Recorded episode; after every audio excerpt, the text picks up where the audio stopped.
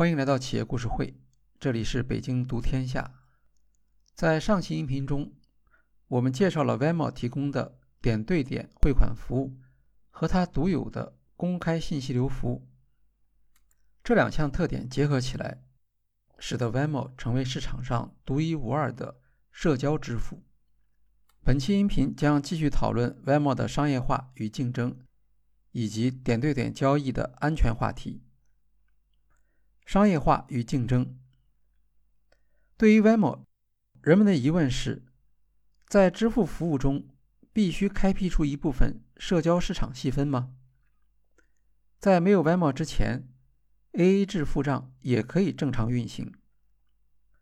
点对点汇款更是有很多工具可以使用。汇款时的留言。也不是 v e m o 发明的，很早的时候就有这项服务，也是当前银行和第三方支付都有的功能。Venmo 做出的唯一一项创新，就是提供了社交服务，将支付从点对点的财务行为，变成可供整个朋友圈围观的社交行为，支付工具。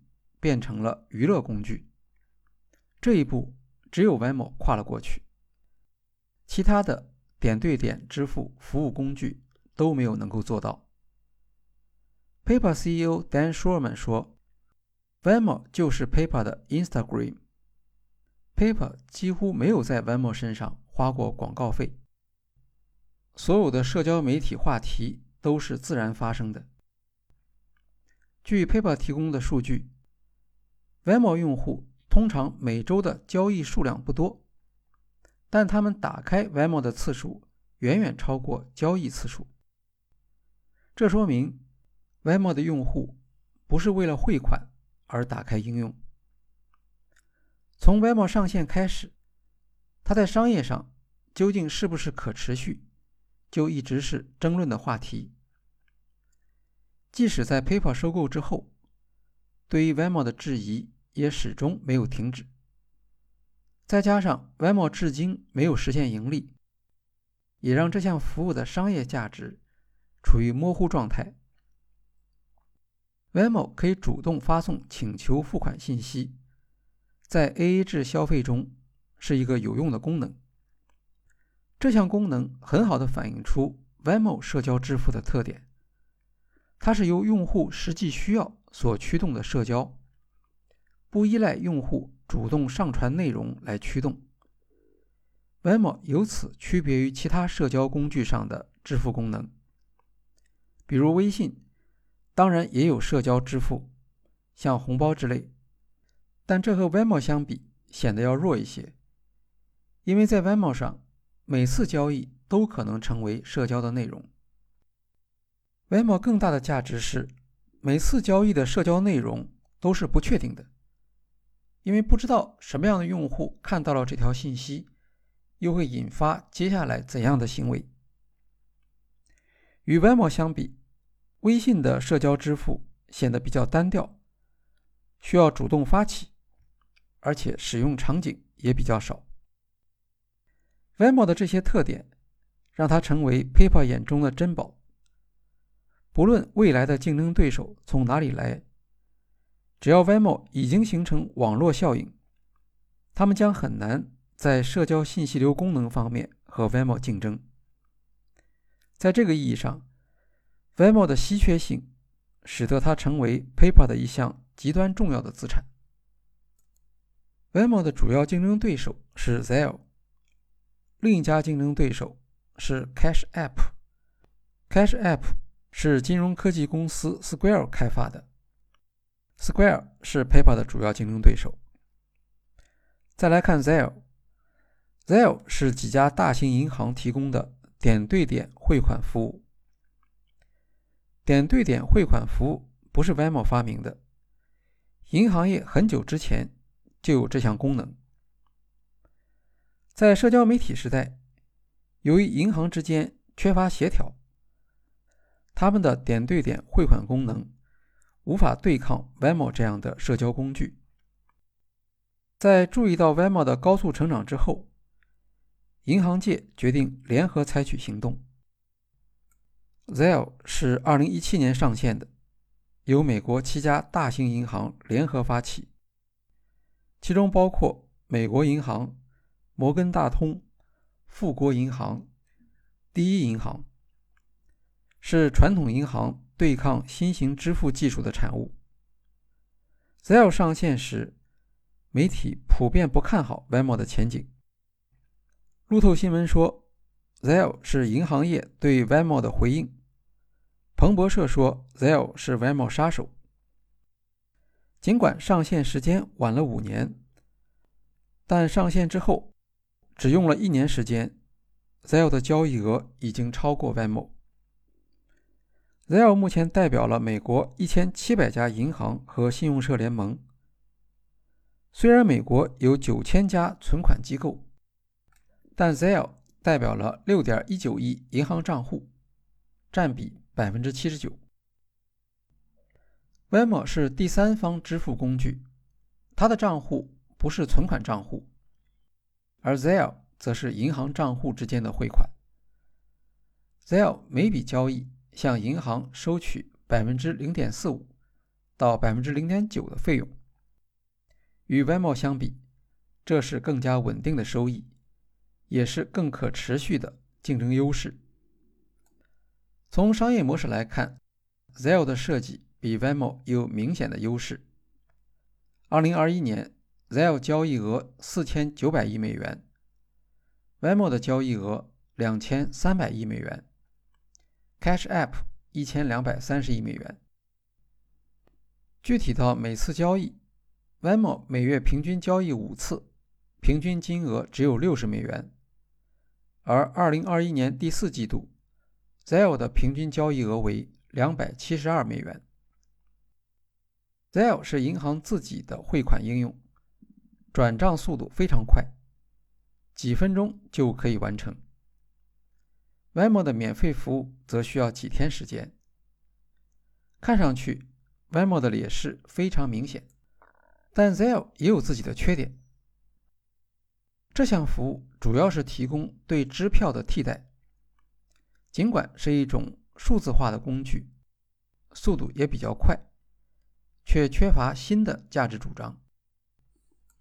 Venmo 的账户处理的确速度很慢，但这项缺点与留言功能有很好的匹配。正是因为速度慢，用户会忘记它的用途，所以才需要在留言中做详细的说明，也因此让公开信息流。有更多的内容。Venmo 的公开和银行的私密形成另一项对比。银行账户通常不提供交易的细节，只记录账户与 APP 之间的往来。这是很自然的，因为在银行的业务流程中，顾客的交易当然应该是保密的。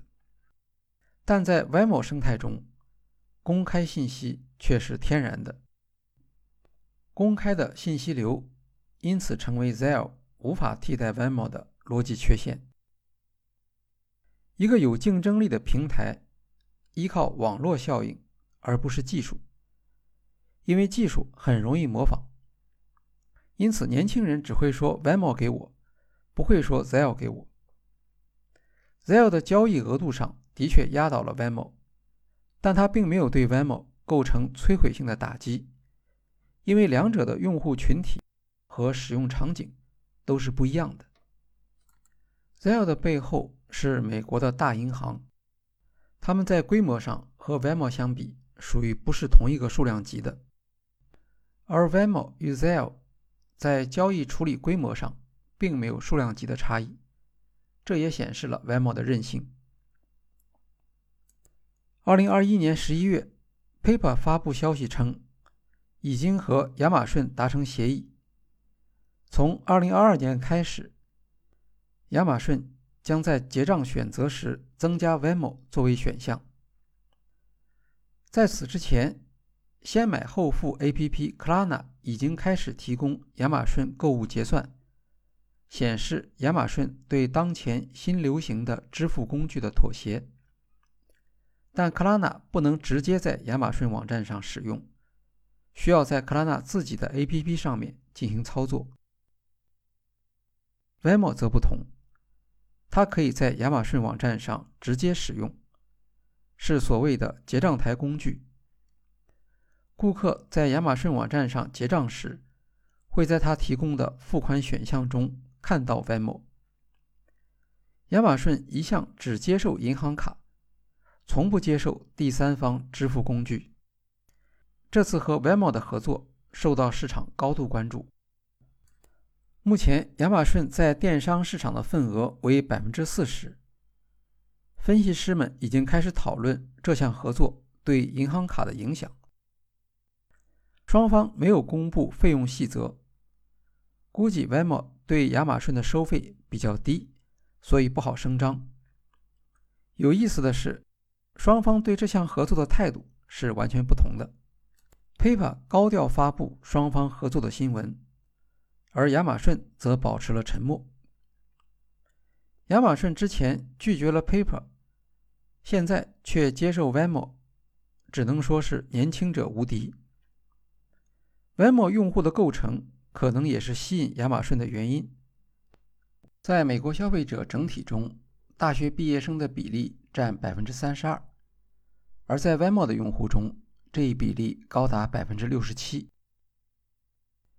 也有分析师认为，亚马逊与 Venmo 的合作意味着 Venmo 将是未来去银行化最有效的工具。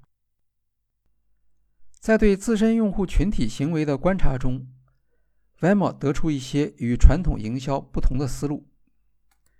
比如 v e m o 在投放社交媒体营销时的做法比较简单粗暴，它不用视频来美化产品，而是直接让用户赢取现金。二零二二年上半年 v e m o 已经两次在 Twitter 和 Instagram 上面发布奖励计划，每期送出十万美元，获奖者可以收到五百美元的现金奖励。只要求用户转发展示。由于这些奖励门槛很低，而奖金相当高，结果在社交媒体上出现了大量的转发，甚至让许多 Venmo 用户表示不胜其烦。行业分析师认为，直接发钱属于有机社交媒体营销，能够引发用户的主动传播，比广告效果更好。此外，Venmo 还鼓励商家在其应用中提供促销活动，比如汉堡王餐厅在 Venmo 上推出向随机顾客派发一美元的活动，作为其促销新菜单的一种方式。这比通过电子邮件或信件发送优惠券的传统活动更具有操作性。资金将直接存入消费者的支付账户中。和要求消费者下载公司应用程序的促销活动相比，通过 Venmo 推出促销活动的做法，简化了用户参与的步骤，增加了用户实际消费的可能性。这些非传统的营销设计反映出 Venmo 对用户心理需求的洞察。安全争议：作为第三方支付，Venmo 账户里面的资金。不受存款保险的保护，但这并不是 Venmo 用户的主要风险。最大的风险来自它的公开信息流。二零二一年五月，网络媒体 BuzzFeed 从《纽约时报》的一篇报道中得知，总统拜登使用 Venmo 账户向他的孙子辈汇款。出于好奇，他们登录 Venmo 查询拜登的账户。使用 Venmo 自己的搜索工具和公共信息流，记者只花了十分钟就找出拜登的 Venmo 账户，同时还找出了拜登身边十几名亲人和助理的账户，包括他们在 Venmo 上面的朋友。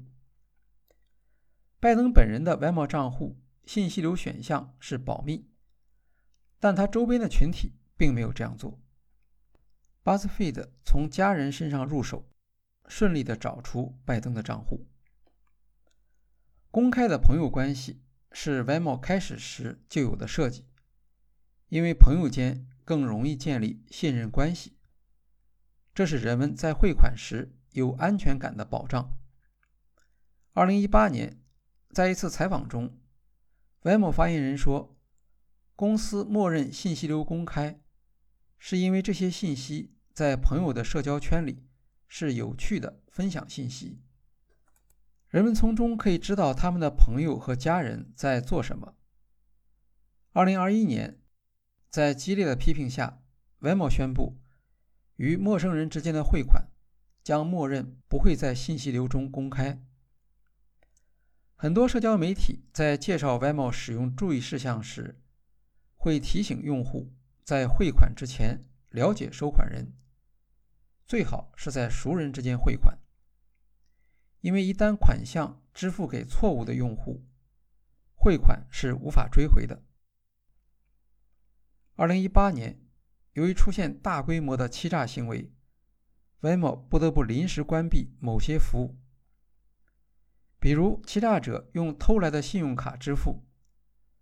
当用户收到钱之后，欺诈者联系用户要求返还。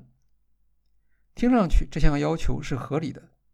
所以，用户很可能会返还资金，但实际上这笔钱根本就没有到账，因为信用卡公司会拦截这笔支付。用户付了钱，在知道欺骗之后，又没有什么追索权，即使找到 Vemo，也没有办法，因为银行会拒绝 Vemo 用户的追索要求。Vemo 曾经声称其安全性达到了银行级别，这项陈述被美国联邦贸易委员会列为虚假陈述。联邦贸易委员会裁定，Venmo 在消费者可以控制其交易隐私的程度上误导了消费者，并虚报了可供提现的资金。二零一八年二月，联邦贸易委员会与 Venmo 达成和解，根据和解协议。Venmo 要在未来十年内，每两年接受一次有关隐私条款信息披露的第三方审计。一般认为，Zelle 是由银行提供的服务，它的安全性应当远远超出 Venmo。不过，Zelle 近年来却频频因为平台上出现的欺诈行为而受到媒体曝光。一方面，这是因为 Zelle 的汇款。涉及的金额相对比较高。另一方面，欺诈现象增加，反映出点对点汇款的固有风险。消费者已经习惯了付款保障，点对点付款的这项缺陷，恐怕还需要相当长的时间才能解决。好，今天的企业故事会就介绍到这里，谢谢大家。